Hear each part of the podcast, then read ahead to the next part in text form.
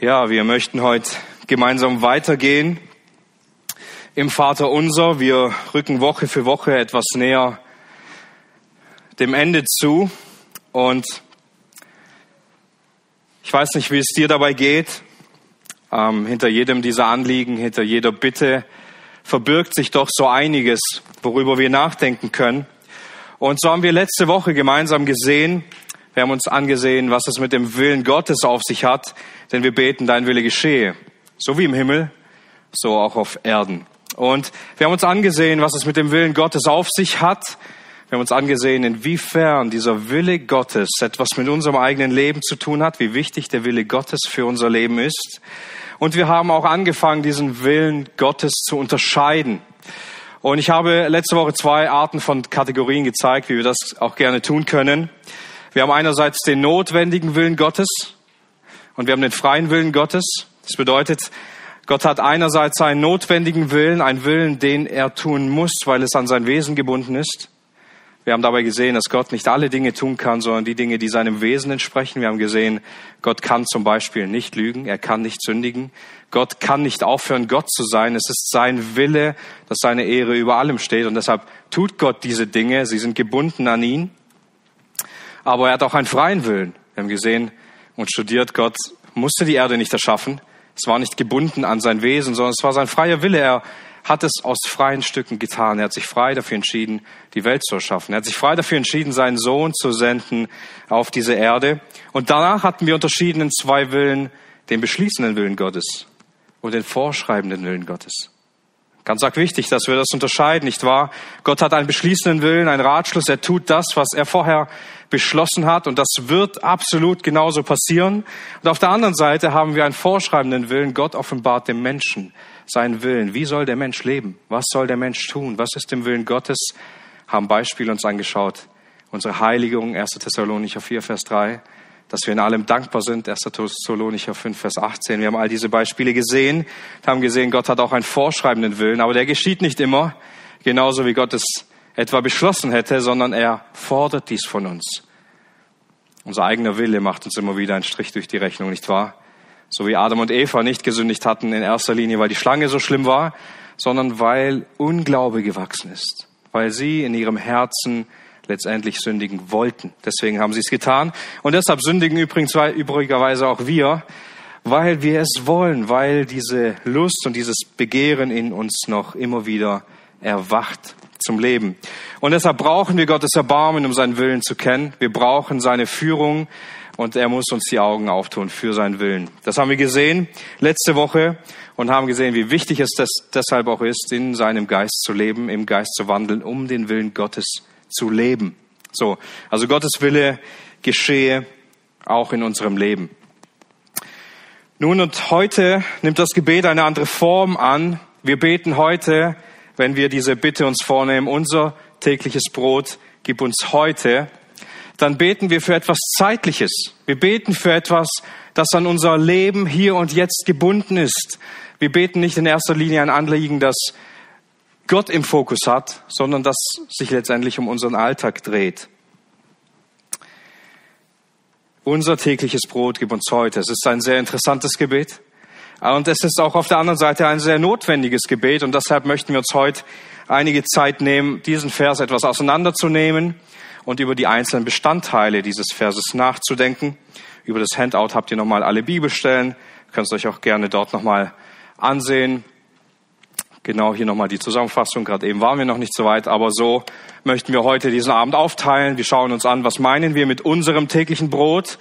Dann untersuchen wir, gib uns und anschließend dieses Wort heute. Nun, bevor wir aber darauf eingehen, möchte ich noch kurz uns abholen und uns noch einmal darauf aufmerksam machen, und ich weiß, ich habe es schon einmal getan, dass wir eine gewisse Reihenfolge in diesem Vaterunser haben. Das heißt, wir haben verschiedene Bitten, die der Einleitung folgen. Und diese Bitten, die spielen auch eine Rolle, warum sie so angeordnet sind. Wir hatten uns schon einmal angesehen, das Höchste ist die Ehre Gottes. Es, es gibt nichts Schöneres und nichts Größeres, wofür wir beten könnten, als dass Gottes Name über allem ist, dass Gott über allem geehrt wird. Es gibt kein größeres Anliegen. Es wird für immer bestehen. Wir beten anschließend, dass er sein Reich baut, dass das Reich Gottes komme, dass er es aufrichtet, dass er es bewirkt.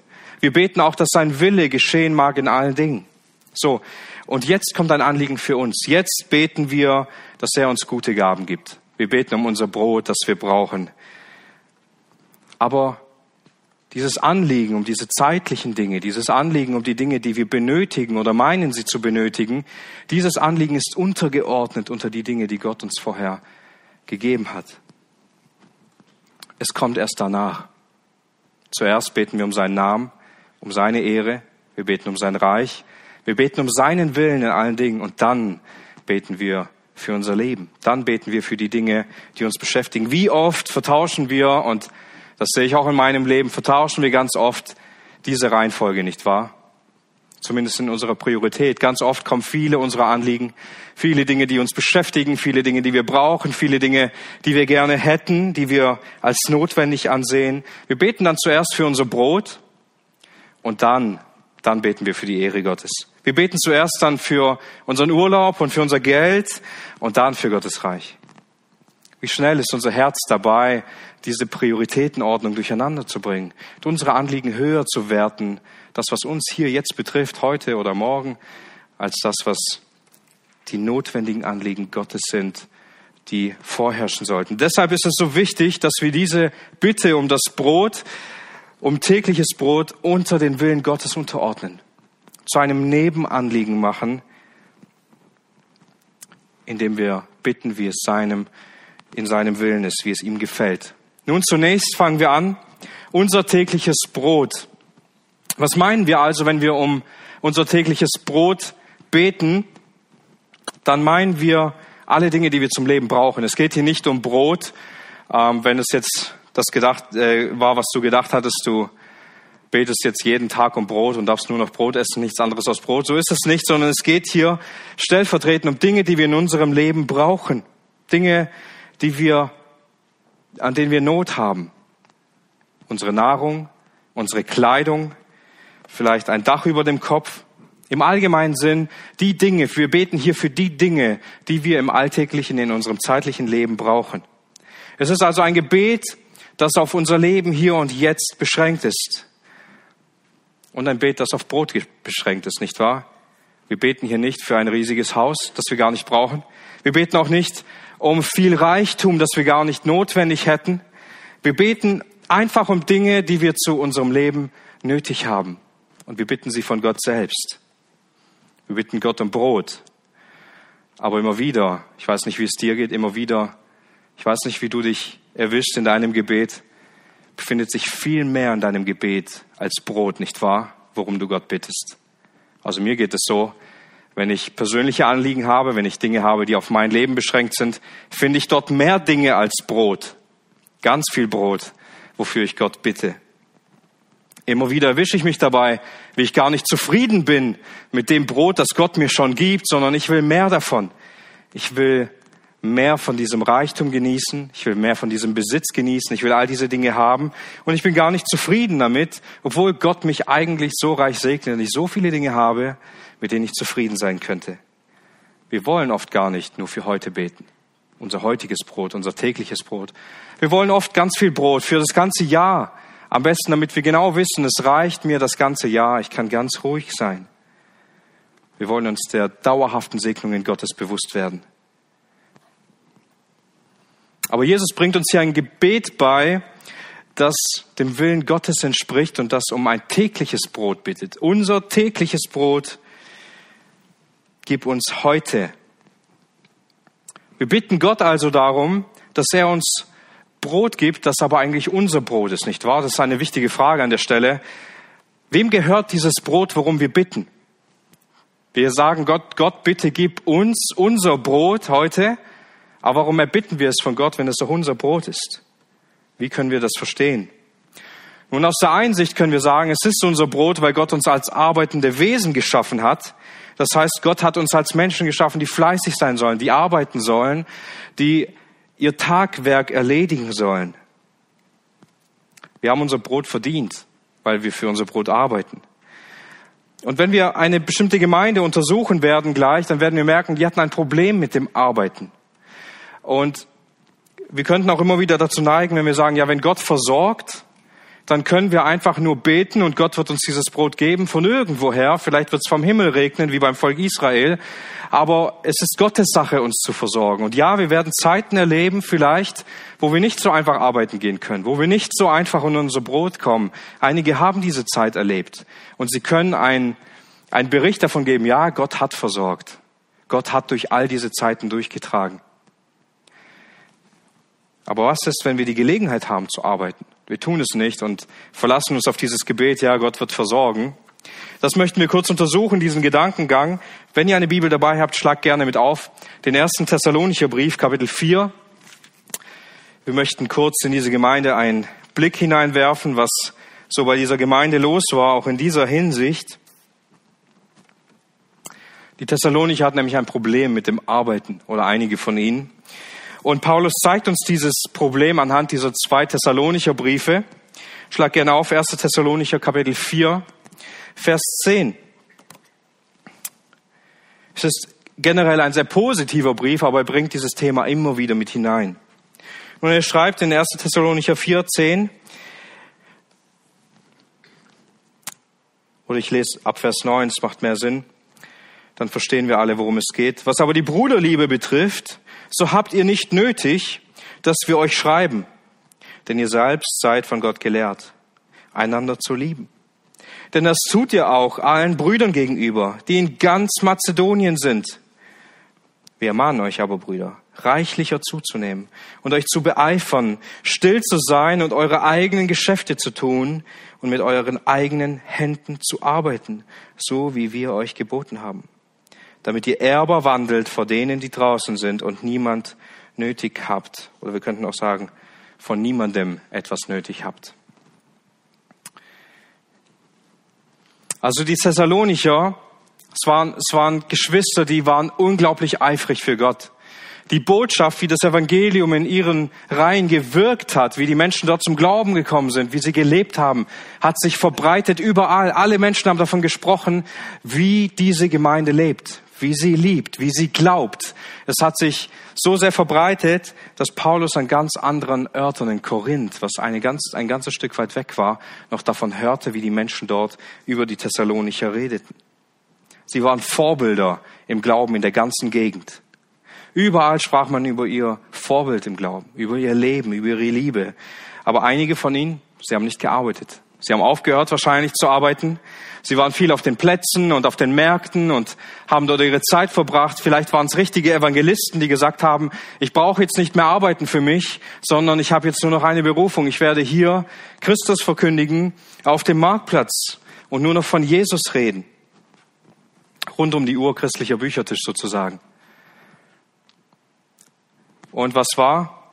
Paulus ermahnt sie, nein, Ihr sollt arbeiten. Ihr sollt euer eigenes Brot verdienen. Macht keinen großen Wind um euch. Seid still, geht eurer Arbeit nach und legt nicht den anderen auf der Tasche. Seid, habt nichts nötig von anderen. Seid ein Vorbild in der Welt. Lebt vorbildlich denen gegenüber, die draußen sind, damit sie euren Glauben auch sehen und verstehen können. Und so gab es einige in dieser Gemeinde, die haben aufgehört zu arbeiten und die Brüder, die noch gearbeitet haben, die mussten dann die Arbeitsverweigerer quasi versorgen und durchtragen in der Gemeinde. Und so gibt Paulus ihnen am Ende des Briefes, relativ am Ende des Briefes, eine, ein Befehl oder ähm, ja ein, ein Auftrag, dass sie einander ermahnen sollen. Hier heißt es in Kapitel 5, Vers 14, wir ermahnen euch, Brüder, weist die Unordentlichen zurecht Tröstet die Kleinmütigen, nehmt euch der Schwachen an und seid langmütig gegen alle oder zu allen. Also wir können davon ausgehen, dass einige der Ermahnungen, die dann ausgesprochen wurden in der Gemeinde, um diesem Auftrag oder diesem Befehl von Paulus nachzukommen, genau wegen dem sein mussten.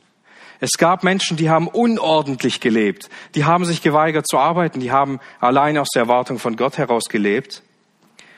Und so ein Verhalten sollten sie in der Gemeinde nicht dulden. Sie mussten ermahnt werden. Sie mussten zurechtgewiesen werden wegen ihrer Faulheit oder wegen dem, dass sie nicht mehr arbeiten gegangen sind. Nun, und zwischen dem ersten und dem zweiten Thessalonicher Brief wissen wir, dass dort einige Irrlehren entstehen. Paulus war nur ganz kurz in dieser Gemeinde, ist dann weitergezogen, fluchtartig. Und diese Gemeinde, dort sind sehr schnell Irrlehren aufgetreten. Wenn wir den zweiten Brief aufschlagen in Kapitel 2, dann finden wir auch heraus, was konkret das Problem dieser Irrlehre war. Hatte was mit Endzeit zu tun. Schaut mal, was er schreibt in 2. Thessalonicher 2, Vers, ähm, 2, Vers 3. Lasst euch von niemand auf irgendeine Weise verführen. Denn dieser Tag, also der Tag des Herrn, kommt nicht, es sei denn, dass zuerst der Abfall kommend offenbar werde, dass der Mensch der Sünde, der Sohn des Verderbens, und dann wird aufgezählt, was noch alles passieren muss, bis dieser Tag anbricht. Nun, also es gab einige Menschen, die sind dort hineingekommen in diese Gemeinde, haben sich eingeschlichen und haben gesagt, wisst ihr was, Jesus ist schon gekommen. Und er ist heimlich gekommen und wir haben es nicht gemerkt. Und was tut Paulus? Er sagt, nein, ihr werdet es wissen, wenn Jesus kommt. Dieser Tag bricht noch nicht an, als ob er schon da gewesen wäre. Dieses Problem besteht also in der Gemeinde, diese Verwirrungen über die Endzeit, dass Paulus also sich entschließt, diesen zweiten Brief zu schreiben. Aber das Problem der Faulheit, das Problem, dass einige nicht arbeiten, das ist immer noch da vermutlich auch wegen dieser Irrlehre. Also schauen wir noch einmal die letzte Stelle an aus 2. Thessalonicher 3, Vers 7. Hier greift er diese Irrlehre nämlich nochmal auf, oder dieses Fehlverhalten vielmehr, und beschreibt sein eigenes Vorbild, wie er unter ihnen gelebt hat. Und er sagt hier ab Vers 7, Kapitel 3, Vers 7, denn ihr selbst wisst, wie ihr uns nachahmen sollt, denn wir haben nicht unordentlich unter euch gelebt. Noch haben wir von jemand Brot umsonst gegessen sondern wir haben mit Mühe und Beschwerde Tag und Nacht gearbeitet, um nicht jemand von euch zu beschwerlich zu fallen, nicht, dass wir das Recht dazu gehabt hätten, sondern damit wir euch selbst zum Vorbild geben, damit ihr uns nachahmt. Denn auch als, als wir bei euch waren, geboten wir euch dieses, wenn jemand nicht arbeiten will, so soll er auch nicht essen. Denn wir hören, dass einige unter euch unordentlich wandeln, indem sie nichts arbeiten, sondern fremde Dinge treiben. Solchen aber gebieten wir und ermahnen sie im Herrn Jesus Christus, dass sie in der Stille arbeitend ihr eigenes Brot essen. Ihr aber, Brüder, ermattet nicht, Gutes zu tun. Also hier sehen wir wieder, dass Paulus dieses Thema nochmal aufgreift. Obwohl er es im ersten Brief schon geschrieben hat, hat die Gemeinde dieses Problem nicht ablegen können. Und was wir hier sehen können, auch wenn wir es Vater unser mit hineinnehmen, obwohl wir Gott um dieses Brot bitten, obwohl wir wissen, dass wir ohne Gott dieses Brot nicht haben können zum Leben, dass wir völlig abhängig von ihm sind, heißt das nicht, dass wir dafür nicht arbeiten sollten. Heißt es nicht, dass wir dafür nichts tun müssten. Dass wir irgendwie den Geschwistern auf der Tasche liegen könnten und sagen, ja, meine Geistesgabe ist halt nicht zu arbeiten. Meine Geistesgabe ist einfach da zu sein oder sonst was. Nein, so geht es nicht. Wir sind dazu berufen und vor Gott gemacht zu arbeiten. Was hat Paulus gemacht? Der den Missionsbefehl überhaupt hatte. Er ist in diese Gemeinden gegangen, er hat dort gearbeitet und nebenbei das Evangelium verkündigt. Er lag den Menschen nicht auf der Tasche. Er hat sich dort nicht durchfüttern lassen und saß die ganze Zeit nur in irgendwelchen Häusern und ist dann zu dem und dann zu dem gegangen. Nein, er hat sein eigenes Brot dort verdient. Er hat dafür gearbeitet. Und er gibt ihnen eine einfache Regel, wer nicht arbeiten will, der soll auch nicht essen. Manche tun fremde Dinge, statt zu arbeiten, unnütze Dinge. Und er korrigiert sie hier. Das soll so nicht sein. Wie sehr sehen wir das in unserer Zeit, nicht wahr? In den nachfolgenden Generationen, da merken wir immer mehr, Arbeiten ist jetzt nicht mehr so die Lieblingsbeschäftigung der Teenager, die dann heranwachsen. Es wird immer schwerer, sie dazu zu ermutigen und zu motivieren. Wie wichtig ist es da für uns, als gutes Vorbild voranzugehen und ihnen zu zeigen, dass Gott uns so gemacht hat, dass wir für unser Brot arbeiten sollen, dass wir es verdienen sollen, dass wir uns dafür einsetzen sollen, nicht anderen Menschen, obwohl wir es nicht unbedingt müssten, auf der Tasche zu liegen.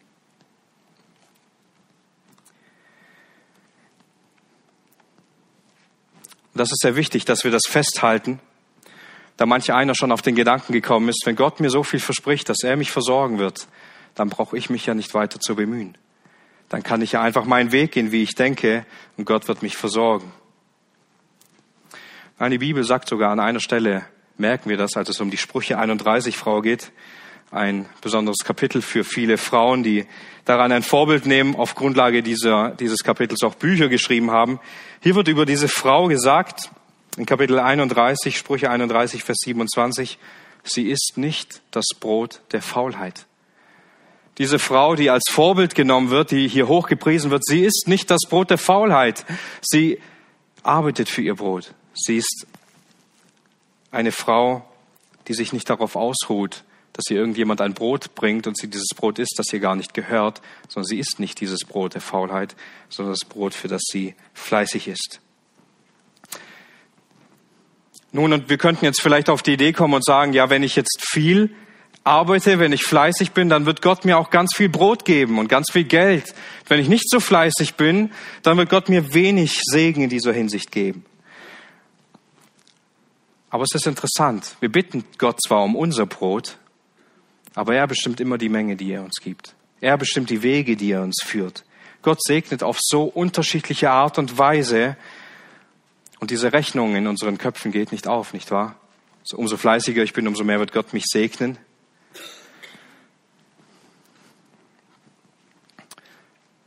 Ich weiß nicht, wie ihr das versteht, wie das in den Familien läuft, aber ich merke das immer wieder so. Ich bin vielleicht der, der morgens aufsteht und zur Arbeit geht. Meine Frau bleibt zu Hause mit den Kindern, kümmert sich daheim um alle Dinge. Und es wäre falsch zu sagen, ich bringe das Geld nach Hause. Nein, wir arbeiten beide gemeinsam, damit wir dieses Geld haben können und dieses Geld verwalten können. Es ist unser beider Verdienst. Würde meine Frau ihre Arbeit zu Hause nicht erledigen, könnte ich meine Arbeit auf der Arbeit nicht tun oder in der Gemeinde nicht tun. Und gemeinsam als Familie erarbeiten wir diese Dinge, versuchen fleißig für den Herrn zu sein und er segnet uns damit. Aber diese Sichtweise, dass nur der, der sein Geld mit nach Hause bringt, auch der ist, der fleißig ist oder arbeitet, ist nicht so, sondern Familien erarbeiten dies gemeinsam. Fleißige Kinder, die zu Hause helfen, verdienen dieses Geld mit. Es geht nicht anders. Und so dürfen wir in diesen Rückschluss nicht ziehen. Je fleißiger ich bin, umso mehr Brot werde ich dafür haben, sondern Gott segnet auf unterschiedliche Weise.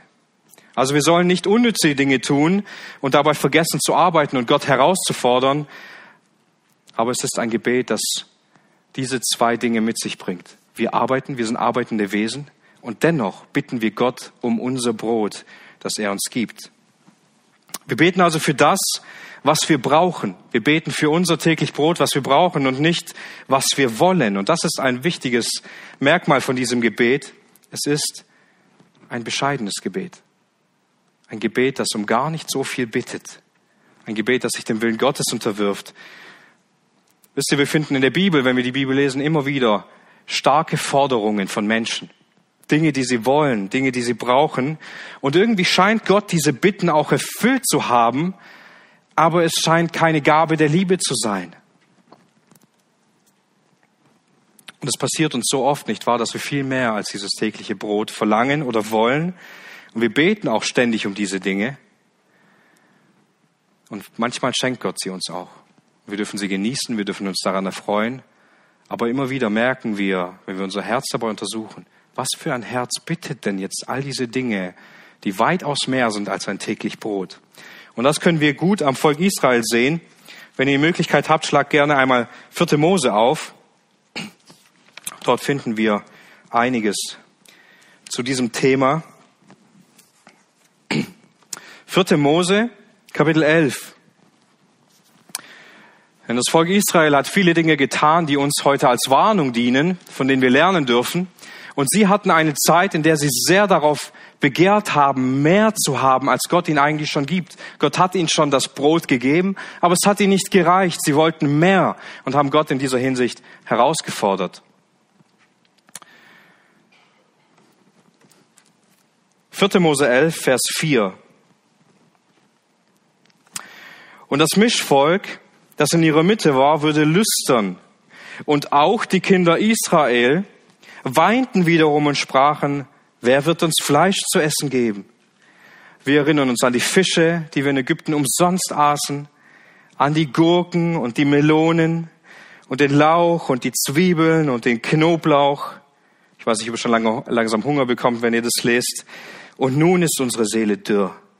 Gar nichts ist da. Nur auf das Manna sind unsere Augen. Also was sehen wir hier beim Volk Israel? Gott versorgt sie jeden Tag, aber die Speisekarte Gottes reicht nicht aus. Sie wollen mehr. Sie wollen mehr und mehr und sind nicht damit zufrieden, dass Gott sie schon Tag für Tag versorgt, ihnen immer genug gibt. Sie wollen mehr davon haben. Und sie zählen all diese Dinge auf. Wer gibt uns jetzt Fleisch? Und wir denken an den Fisch zurück und an die Melonen und an all diese Dinge.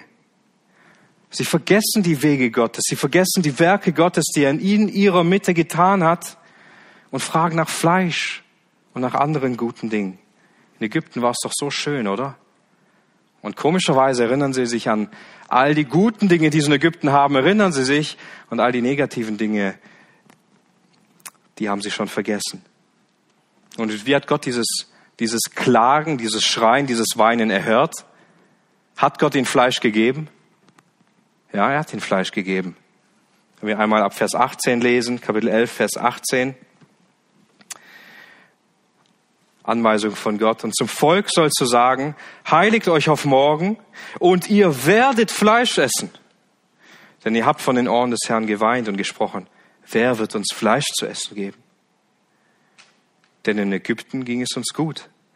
Und der Herr wird euch Fleisch geben und ihr werdet essen. Nicht einen Tag sollt ihr essen, nicht zwei Tage und nicht fünf Tage und nicht zehn Tage und nicht zwanzig Tage, bis zu einem ganzen Monat bis es euch zur Nase herauskommt und es euch zum Ekel wird, weil ihr den Herrn, der in eurer Mitte ist, verachtet, vor ihm geweint und gesprochen habt, warum sind wir doch aus Ägypten herausgezogen? Und wenn wir an die Geschichte denken, wie Gott sie aus Ägypten herausgeführt hat, so mächtige Zeichen, nicht wahr? So eine schlimme Sklaverei, die sie dort erlebt haben, die Unterdrückung, all die Kinder, die noch zu dieser Zeit leiden mussten, all die Familien, die nicht wussten, wie sie diese Zeit überstehen sollen. Sagen, warum sind wir eigentlich damals rausgegangen? War doch so schön. Wir hatten doch dort so viele Dinge zu essen. Sie vergehen, übergehen Gott. Sie verwerfen Gott mit dieser Aussage, sagen, wie sollen wir jetzt hier in dieser Wüste irgendwie an Fleisch kommen? Gott gibt ihnen Fleisch. Nicht nur ein kleines Festessen am Abend und dann sind sie wieder beruhigt. Nein, er gibt ihnen einen Monat Fleisch. Und hier sehen wir, wie Gott es ihnen gibt, bis ihr gefühlt dran erstickt, bis es euch zur Nase herauskommt, bis ihr euch selber vor diesem Fleisch ekelt. So lange werdet ihr dieses Fleisch essen. Und das ist nicht die Art der Gabe Gottes, die wir wollen, wenn wir um unser Brot bitten, nicht wahr? Wir bitten nicht um diese Dinge, die Gott uns dann geben wird, bis sie uns zur Nase raushängen, bis wir es nicht mehr sehen können, bis wir uns selber daran ekeln. Unser Gebet sollte sich nicht darauf richten, dass wir immer mehr wollen und dass wir Gott hintergehen und sagen, Gott, ist egal. Ich will noch diese Dinge und diese Dinge, auch wenn sie mir nicht gut tun, auch wenn es mein Herz in einen falschen Weg lockt. Unser Gebet sollte sich auf die notwendigen Dinge richten, indem wir sie dem Willen Gottes unterordnen, so wie er sie uns geben will. Ich weiß nicht, wie es auf deinem Konto aussieht. Ich weiß nicht, wie viel Brot du zu Hause hast, wie gut dein Kühlschrank und deine, ähm, deine Vorratskammern gefüllt sind. Aber denn, die meisten von uns haben mehr als ein täglich Brot. Die meisten können sich auch mehr leisten als ein täglich Brot. Und wir dürfen diesen Reichtum, den Gott uns daran gegeben hat und den Segen, wir dürfen uns daran erfreuen und wir dürfen es genießen. Aber das hat unser Herr uns nicht gelehrt dass wir darum beten sollen, was wir jetzt haben, sondern wir sollen darum beten, dass wir das Notwendige haben. Wenn er uns weitaus mehr gibt, wenn er uns damit beschenkt, wenn er uns heute ein Reichtum an diesen Gütern gibt, dann dürfen wir uns daran erfreuen. Es ist seine Gabe, es kommt aus seinen Händen und wir dürfen uns daran erfreuen. Aber das ist nicht das, worum wir beten sollten. Und wenn wir jetzt in unsere Zeit hineinschauen und wir sehen, die Energiepreise werden teuer. Wir müssen auf einmal ganz schön viel Geld für unser Strom ausgeben. Wir merken, die Heizung wird teuer, das Essen wird teuer, der Sprit wird teuer und wir beschweren uns über all diese Dinge, als ob wir vor Hunger sterben müssten. Aber wir könnten mit so viel weniger leben, nicht wahr? Wir müssten nur für die notwendigen Dinge bitten. Und dennoch haben wir so viel mehr, als wir von Gott erbitten müssen. Nun, also wofür beten wir? Wir beten für all die Dinge, zeitlich und persönlich, die wir zum Leben brauchen. Als weiteres finden wir in der Bitte, gib uns heute. Wir wollen jetzt auf den blicken, von dem wir diese Dinge bekommen, der uns diese Dinge gibt. Also auf der einen Seite haben wir gesehen, es ist unser Brot, weil wir dafür arbeiten und trotzdem wollen wir jetzt festhalten, trotzdem ist es Gott, der uns diese Dinge gibt. Denn an all diesen Dingen, die wir haben, die wir besitzen, die wir von Gott bekommen, das sind Gaben Gottes. Das Geld auf deinem Konto, das Brot auf deinem Tisch, dein voller Kühlschrank, all diese Dinge, sie kommen davon, dass Gott dich reich beschenkt. Und dennoch spielt es keine Rolle, wenn all dein Geld weg wäre, wenn du kein tolles, großes Haus mehr hättest, deine Gesundheit dich langsam verlässt. All diese Dinge sind in der Hand Gottes. Und er hat keine Schuld, dass er sie dir geben müsste. Und er muss dir auch keine Rechenschaft abgeben, wenn er sie dir nehmen müsste. Gott schenkt uns alle Dinge. Und so oft sehen wir die geistlichen Segnungen nicht wahr? Wir sehen, wie gesegnet wir vielleicht in der Gemeinde sind. Wir sehen, wie gut es uns im geistlichen Leben geht, aber auch in der natürlichen Weise. All diese Dinge sind von Gott gewirkt und von Gott geschenkt und wir dürfen es aus seiner Hand nehmen. Und obwohl wir dafür arbeiten, haben wir kein Anrecht darauf. Und wisst ihr, diese Dinge, die wir haben, dass wir sie genießen können, dass sie uns ein Segen sind, das ist nicht selbstverständlich. Du könntest ein Bett haben, aber du kannst nicht darin einschlafen. Ich bin sehr gesegnet in dieser Hinsicht. Es ist wie eine Narkose. Ich kann nicht mal von zehn rückwärts zählen und bin eingeschlafen. Aber viele Menschen, sie leiden darunter. Sie haben ein Bett, ein gutes Bett. Sie können nicht einschlafen. Wir können essen, aber das Essen tut uns nicht gut. Wir werden davon krank.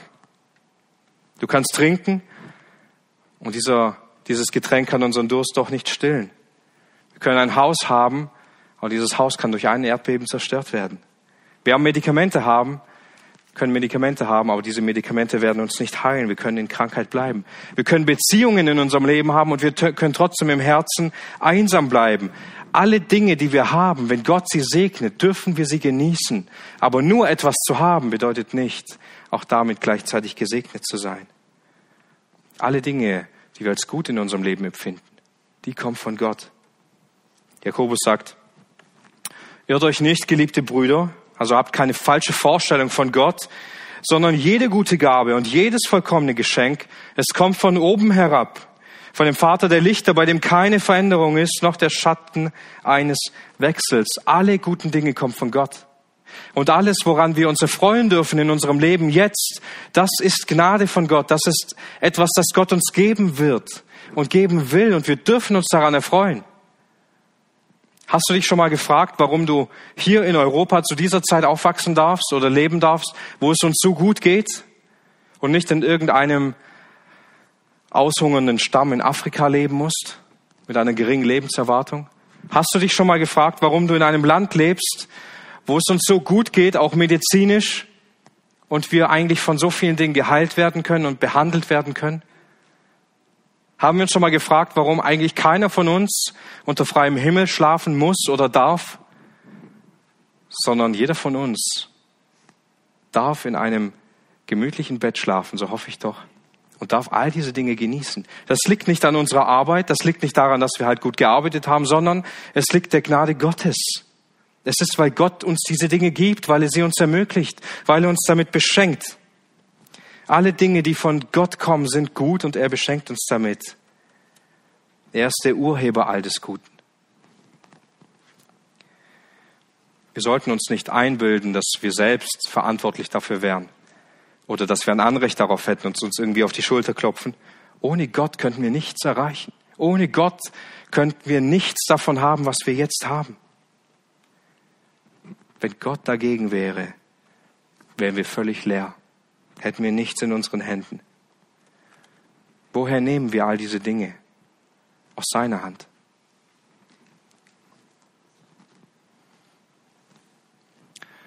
Und dennoch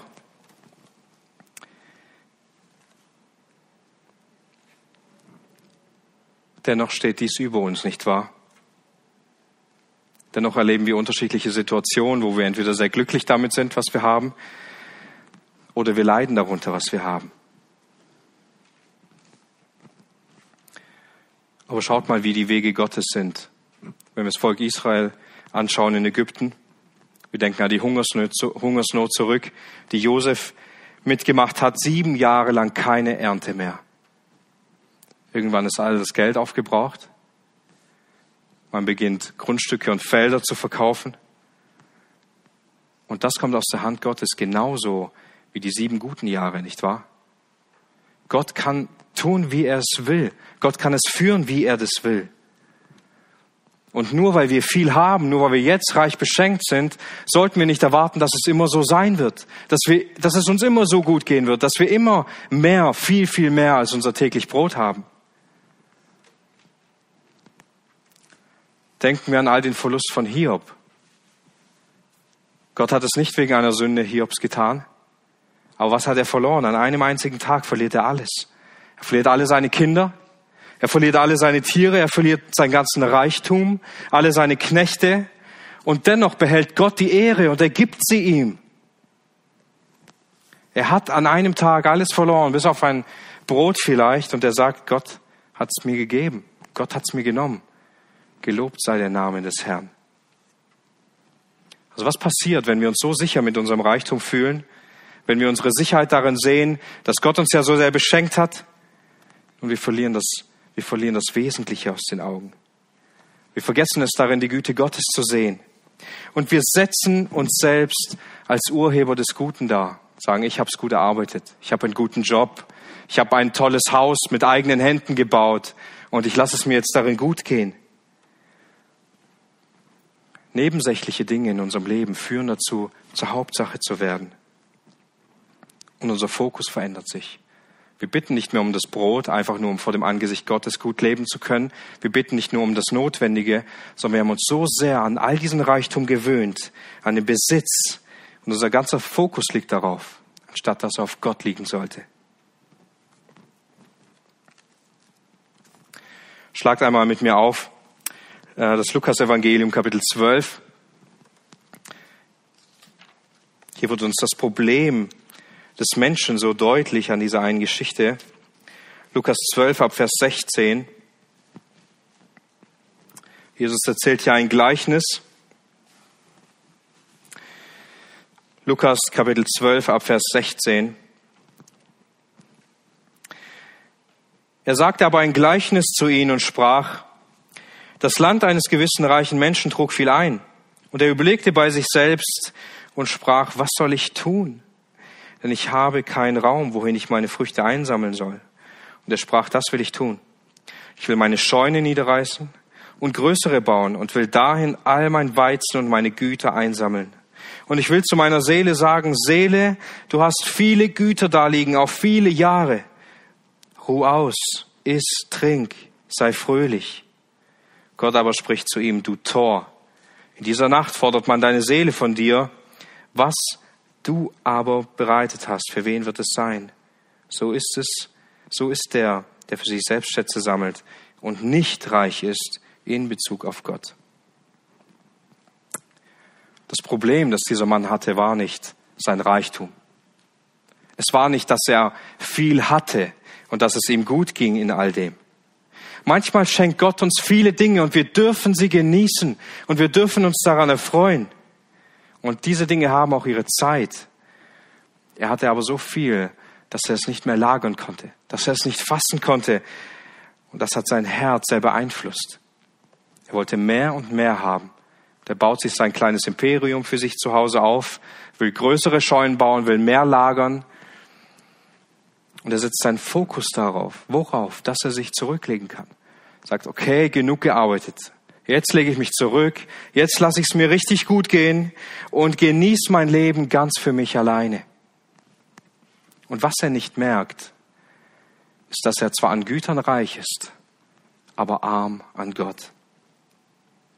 Und Jesus sagt, so geht es dem Menschen, der nicht reich ist in Bezug auf Gott. Er sieht seine eigene Armut nicht, weil sein ganzer Reichtum und sein ganzes Geld und all das, was er hat, ihn verblendet. Unser Fokus liegt so schnell darauf, dass wir uns selbst auf die Schultern klopfen für alles, was wir haben. Und dabei sollten wir wissen, ohne Gott hätten wir all diese Dinge nicht haben können. Ohne Gott kann niemand atmen, ohne Gott kann niemand arbeiten. Ohne Regen und Sonne wird nichts wachsen und die ganze Welt kommt dadurch ins Wanken. Es braucht nur ein Erdbeben, wie wir gesehen haben, um viele, viele Menschen obdachlos zu machen. Nur ein Erdbeben, um viele Menschen zu töten.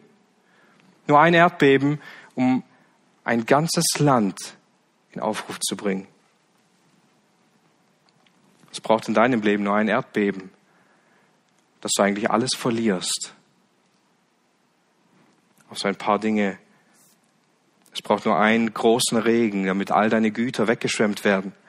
Es braucht nur einen Todesfall, der dir sehr nahe geht. All die anderen Dinge um dich herum verlieren an Bedeutung für dich. Dieses Gebet, Herr, gib uns diese Dinge, ist ein Gebet, das etwas von Gott erwartet. Alle Gaben, die wir genießen dürfen, aus der Hand Gottes zu nehmen.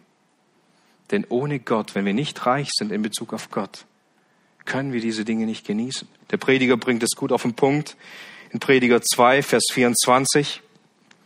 Es gibt nichts Besseres für den Menschen, als dass man esse und trinke und seine Seele Gutes sehen lasse bei all seiner Mühe. Ich habe aber gesehen, dass auch das von der Hand Gottes abhängt.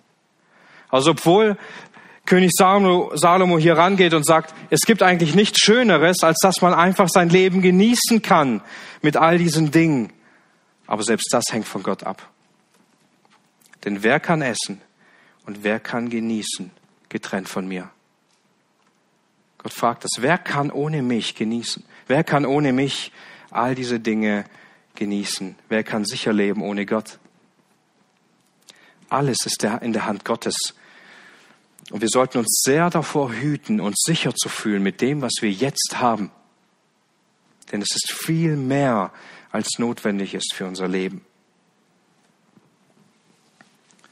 Die einzige Sicherheit, die wir haben dürfen, ist ein liebevollen Vater, der für uns sorgen wird und den wir um unser täglich Brot bitten dürfen und er es uns geben wird. Er wird sorgen und wir dürfen uns sicher bei ihm wissen. Also was macht den Unterschied? Wir brauchen diese Dinge. Wir brauchen sie, um auf Gott zentriert zu leben. Wir brauchen Dinge, um in den Himmel kommen zu können, um unseren Weg in den Himmel gehen zu können.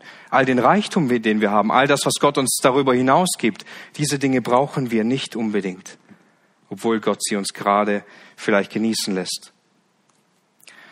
Nun ist die Frage, brauchen wir dieses Gebet überhaupt, wenn wir doch alles haben? Wenn du Brot für ein Jahr hast, brauchst du dann noch, um dein täglich Brot zu bitten. Sollten wir nicht viel lieber dankbar sein und einfach nur jeden Tag danken, anstatt Gott zu bitten? Nun, das will ich dir sagen, sei auf jeden Fall dankbar. Danke Gott für all diese Dinge, die er dich genießen lässt, die er dir gibt, weil du sie aus seiner Hand nehmen darfst. Aber ich möchte trotzdem zwei Gründe anführen, warum wir dennoch dafür bitten sollen oder dürfen, dass Gott uns unser täglich Brot gibt. Erstens, damit Gott die Dinge, die er uns gibt, segnet. Damit die Gaben, die wir von ihm haben, damit wir das, wozu wir leben dürfen, dass wir sie aus dem Bewusstsein herausnehmen dürfen. Ich habe sie nicht von mir selbst erarbeitet, sondern ich nehme sie aus der Hand Gottes und Gott segnet diese Gaben. Nur weil es viel ist, das wir haben, heißt es auch nicht, dass wir viel Gutes damit bewirken. Nur weil wir viel Essen haben, heißt es nicht, dass dieses Essen uns an Gesundheit stärken wird. Nur weil wir viel haben, heißt es nicht, dass wir es einfach genießen können, sondern wir sollten es beständig aus der Hand Gottes nehmen. Und wenn wir Gott darum bitten, dass er uns unser Brot gibt, beten wir gleichzeitig dafür, dass wir es aus seiner Hand nehmen und nicht aus eigener Tasche erarbeitet haben. Und als weiteres kann es so schnell gehen, dass wir so viele Dinge verlieren, nicht wahr? So schnell gehen, dass man sein Haus vielleicht nicht mehr zahlen kann. Es kann so schnell gehen, dass das Auto kaputt ist und man ganz viel Geld ausgeben muss und wir nicht mehr viele Reichtümer haben. Nur weil wir viel haben, heißt es nicht, dass es immer so bleiben wird. Wir können weiterhin dafür beten, dass Gott uns so versorgt und so führt, wie wir es nötig haben. Deshalb denken wir daran, wenn wir sagen, gib uns, denken wir daran, dass alle Dinge von Gott kommen und sie sollen Dankbarkeit in uns hervorbringen und nicht etwa ein egoistisches Gebet bewirken, wo wir denken, ich habe es jetzt selber geschafft. Nun, also wir haben gesehen, was es heißt, um unser tägliches Brot zu beten. Wir haben uns, wir haben gesehen, was es heißt, gib uns zu sagen. Und jetzt möchten wir dieses Wort heute noch kurz beleuchten. Diesen letzten Aspekt. Warum ist es wichtig, dass wir dieses Wort kurz untersuchen oder noch einige Gedanken mit hineinnehmen? Erstens sollten wir daraus lernen, aus der Hand Gottes zu leben, so wie das Volk Israel es lernen musste. Als das Volk Israel zu, zunächst in der Wüste war und sie nicht viel zu essen hatten, eigentlich gar nichts, haben sie angefangen zu murren und zu klagen. Und Gott hat angefangen, sie zu versorgen, indem er das Manna hat regnen lassen, nicht wahr? Und hier können wir sehen, Sie mussten eine Sache lernen, nichts aufzuhäufen. Sie mussten lernen, jeden Morgen rauszugehen und dieses Brot einzu oder die, diese Körner einzusammeln, um daraus leben zu können. Sie mussten lernen, von der Hand in den Mund zu leben. Nicht mal ähm, an einzelnen Tagen durften sie Reserven aufbauen. Hatten sie das versucht, war es am nächsten Tag schlecht und die Würmer waren darin. Nur für den Sabbat durften sie die doppelte Ration einsammeln. Alles andere war nicht erlaubt. Gott wollte ihnen zeigen, nein, ich bin der, der euch versorgt. Hört auf, euch Reserven aufzubauen. Hört auf, euch dauernd Schätze zu sammeln. Ich werde euch jeden Tag neu versorgen. Dieses Gebet des Vaters unsers, das wir beten, heute, gib es uns heute, ist ein Gebet in Abhängigkeit zu Gott zu leben. Es bedeutet, Dinge ganz konkret von Gott zu erwarten. Wir beten nicht für ein Jahr Brot, wir beten nicht für einen Monat Brot, sondern wir beten für einen Tag. Wir beten, um im Hier und Jetzt für Gott leben zu können, aus seiner Hand. Und das fällt uns ganz oft schwer, nicht wahr? Wir bekommen unser Geld und haben einen Monat Zeit, von diesem Geld runterzuleben. Und wir hätten gerne, dass Gott uns ebenso reich segnet wir diese Sicherheit haben. Aber es ist ein Gebet der Abhängigkeit. Es ist ein Gebet, das sich ganz auf Gott konzentriert, aus seiner Hand zu leben. Und als weiteres sehen wir oder können wir uns denken, dass dieses Gebet uns hilft, in einer Naherwartung zu leben. In einer Naherwartung auf Jesus Christus. Wir wollen nicht unser ganzes Leben vorplanen. Wir wollen nicht weit in die Zukunft hinaussehen sagen, irgendwann am Ende meines Lebens, wenn ich dann das ganze Leben ausgekostet habe und Gott mir all diese Reichtümer gegeben hat, dann kann Jesus irgendwann wiederkommen. Sondern nein, wir wollen in der Erwartung leben, dass wir gerade Brot für heute haben, weil Jesus vielleicht heute schon kommt. Weil Jesus vielleicht morgen kommt und ich dort mein Brot gar nicht mehr brauchen werde. Wir beten nur für einen Tag, weil wir in der Erwartung leben wollen, unser Herr wird wiederkommen. Wie oft passiert es, dass wir gerade wegen unserem Reichtum, gerade wegen den Segnungen, die wir in unserem Leben erleben, dass wir uns genau deswegen nicht auf Jesus freuen, genau deswegen nicht in unserem Alltag an den Himmel denken, weil diese Dinge uns so sehr beschäftigen, wie wir sie verwalten, wie wir sie genießen, wie wir sie einsetzen können. Durch dieses Gebet, dass wir nur um das tägliche beten, lernen wir wieder neu, Gott versorgt uns, Gott trägt uns durch, nur so lange, bis er wiederkommt, bis wir endlich bei ihm sein können. Gott muss uns kein Tag länger Brot geben, als wir hier auf der Erde sein werden. Er muss uns keinen Tag länger Geld geben und ein Haus und all diese Dinge, die wir brauchen, weil sie nur daran gebunden sind, bis er wiederkommt. Wer von uns will noch viel Geld auf dem Konto haben, wenn Jesus gekommen ist?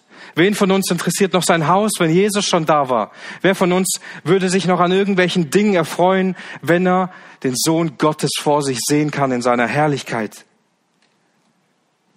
All diese Dinge sind nur so lange notwendig und das muss uns bewusst werden, bis Jesus kommt, um seine Braut zu holen. Alles andere ist in diesem Moment Nebensache, völlig im Hintergrund. Zum Ende dieser Bibelstunde will ich uns noch ein Gebet wichtig machen, ein Gebet, das wir lernen in Sprüche 30, Vers 7 bis 9. Das ist ein wundervolles Gebet, das uns auch hier mit hineinnimmt. Sprüche Kapitel 30, Vers 7. Zweierlei erbitte ich von dir. Verweigere es mir nicht, ehe ich sterbe. Eitles und Lügenwort entferne von mir. Armut und Reichtum gib mir nicht. Speise mich mit dem mir beschiedenen Brot, damit ich nicht satt werde und ich verleugne und spreche, wer ist der Herr? Und damit ich nicht verarme und stehle und mich vergreife an dem Namen meines Gottes. Ich glaube, dass jeder von uns kein Problem hat zu beten, Gott gib mir keine Armut. Lass mich nicht arm sein. Ist kein Problem, würde wahrscheinlich jeder mitgehen. Aber auch zu beten, aber lass mich auch nicht reich sein, ist etwas, was uns wahrscheinlich schwerer fällt zu beten, weil die Gefahren, die liegen uns aber klar vor Augen, nicht wahr? Wir sind vielleicht gerne reich aus menschlicher Sicht, aber worin liegt die Gefahr? Wenn wir arm sind, beginnen wir zu stehlen, beginnen wir uns so sehr in Sorgen zu versinken. Wie soll ich diese Rechnung bezahlen? Wie soll ich meine Familie versorgen? Das ist auch eine Last, die damit rüberkommt. Aber dennoch, wenn wir arm sind, haben wir so viel mit Sorgen zu tun und mit Nöten. Und er betet dafür, lass mich nicht arm sein, dass ich mich nicht an dir versündige, indem ich anfange zu stehlen, aber lass mich auch nicht reich sein. Warum? Warum ist Reichtum so gefährlich? Weil wir dabei sind, Gott zu vergessen. Lass mich nicht reich sein, damit ich nicht satt werde und dich verleugne und spreche, wer ist der Herr? Wie oft sind wir so schnell dabei, all die Dinge, die Gott uns ja einst gegeben hat, zu vertauschen mit der Ansicht, das sind ja meine Dinge. Wer ist Gott? Was hat Gott mir schon gegeben? Ist doch völlig normal, dass ich all diese Dinge habe. In welcher Gefahr stehst du persönlich? Bist du eher derjenige, der sich sehr viele Sorgen macht um seine Not, in der er steht? Oder bist du derjenige, der Gott eher vergisst in all dem, was er dir gegeben hat? Dieses Gebet ist eine wunderbare Vorlage für uns, denn wir beten darin, um Abhängigkeit zu Gott zu leben weder auf der einen Seite uns zu versündigen, noch auf der anderen. In allem abhängig von Gott zu leben. Wir wollen das Brot haben, nicht was wir uns vorstellen, sondern das, was Gott uns geben will. Was lernen wir also fürs Vaterunser ganz konkret für unser Gebetsleben? Erstens, es ist ein bekennendes Gebet, nicht wahr? Wie oft geht es uns gut und wir merken, wir wollen immer mehr haben. Wir wollen immer mehr Brot, wir wollen immer mehr Vorsorgen, wir möchten gerne ein paar Rücklagen haben. Und das findet die Bibel unter dem Begriff Habsucht wieder. Und Habsucht ist nach Kolosser 3, Vers 5, so sagt Paulus, Habsucht die Götzendienst ist. Habsucht ist nichts anderes, als anderen Göttern zu dienen außerhalb von Gott. Deshalb müssen wir immer wieder vor Gott bekennen, wie sehr wir vor ihm sündigen, weil wir diese Dinge immer mehr wollen. Weil es uns darin so gut geht und wir uns selbst dafür loben, wie gut wir es erarbeitet haben, müssen wir nicht immer wieder vor Gott bekennen, wie undankbar wir sind in unserem Herzen wie all diese Dinge einfach nur selbstverständlich sind. Deshalb ist es unter anderem ein bekennendes Gebet, das darin steckt. Es ist aber auch ein Gebet, das abhängig von Gott ist, das bereit ist, von der Hand Gottes zu leben. Jeden Tag neu. Alles, was wir haben, aus der Hand Gottes zu nehmen und es als Gaben Gottes zu sehen. Es ist ein arbeitendes Gebet. Wir beten nicht nur für diese Dinge, sondern wir gehen auch der Beschäftigung nach, und können ohne Gott nichts genießen. Und es ist ein notwendiges Gebet. Denn alle Dinge, die Gott uns gibt, die sollen dazu dienen, dass wir auf ihn hinleben, dass wir diese Dinge gebrauchen, die notwendig sind, damit wir zu ihm gelangen. Und wenn wir unser Leben einmal durchleuchten, mach das mal. Wie gehst du mit all deinen Besitztümern um? Wie gehst du mit deinem Reichtum um, den du hast? Drängt es dich immer mehr in weitere Sorgen, obwohl du so viel hast? Lenkt es dich ab von wesentlichen Dingen? Bist du so sehr mit deinem Reichtum, mit deinem Brot beschäftigt, dass du der Gemeinde kaum noch dienen kannst? Dass du kaum Zeit findest, um tief ins Gebet zu gehen?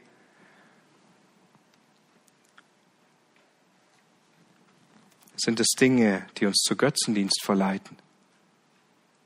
Oder sind es Dinge, die uns immer wieder neu dazu verpflichten, es dankbar aus der Hand Gottes zu nehmen und es als Notwendigkeit anzusehen, diese Dinge nur dazu zu verwenden, um für ihn zu leben? Und so will ich uns ermutigen, lasst uns dieses Gebet aus Sprüche 30, aber auch aus dem Vater unser immer wieder neu mit aufnehmen. Wozu brauchen wir die Dinge, die wir von Gott erbitten? Damit sein Wille geschehen kann in unserem Leben. Damit er sein Reich bauen kann. Damit sein Name über allem geehrt wird. Das soll der Fokus unseres ganzen Gebetslebens sein. Und dort sollen auch diese Dinge hineinfließen, die alltäglich für uns sind. Amen.